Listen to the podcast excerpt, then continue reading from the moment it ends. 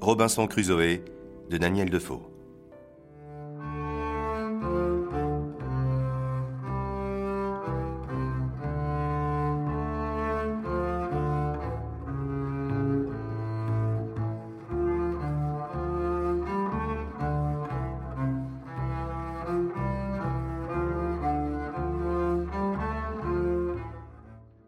Robinson Crusoe est un roman d'aventure anglais de Daniel Defoe, publié en 1719. L'histoire s'inspire très librement de la vie d'Alexandre Selkirk.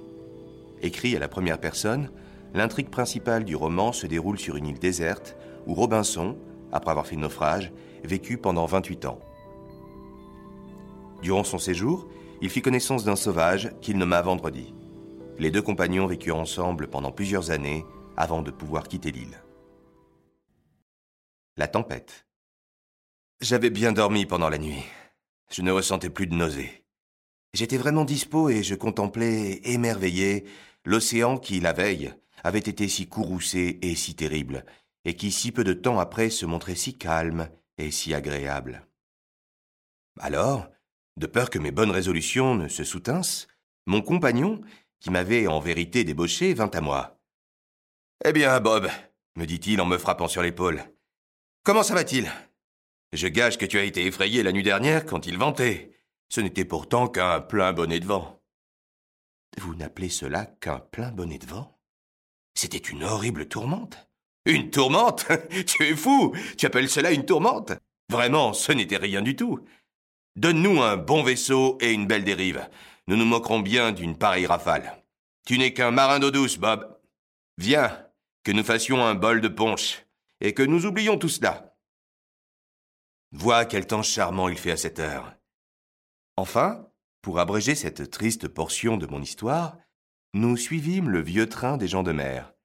On fit du punch, je m'enivrai, et dans une nuit de débauche, je noyai toute ma repentance, toutes mes réflexions sur ma conduite passée, et toutes mes résolutions pour l'avenir. De même que l'océan avait rasséréné sa surface et était rentré dans le repos après la tempête abattue, de même, après le trouble de mes pensées évanouies, après la perte de mes craintes et de mes appréhensions, le courant de mes désirs habituels revint, et j'oubliai entièrement les promesses et les vœux que j'avais faits en ma détresse. Pourtant, à la vérité, comme il arrive ordinairement en pareil cas, quelques intervalles de réflexion et de bons sentiments reparaissaient encore. Mais je les chassais, et je m'en guérissais comme d'une maladie, en m'adonnant et à la boisson et à l'équipage. Bientôt, j'eus surmonté le retour de ces accès. C'est ainsi que je les appelais. Et en cinq ou six jours, j'obtins sur ma conscience une victoire aussi complète qu'un jeune libertin, résolu à étouffer ses remords, le pouvait désirer. Mais il m'était réservé de subir encore une épreuve. La Providence, suivant sa loi ordinaire, avait résolu de me laisser entièrement sans excuse. Puisque je ne voulais pas reconnaître ceci pour une délivrance, la prochaine devrait être telle que le plus mauvais bandit d'entre nous confesserait tout à la fois le danger et la miséricorde.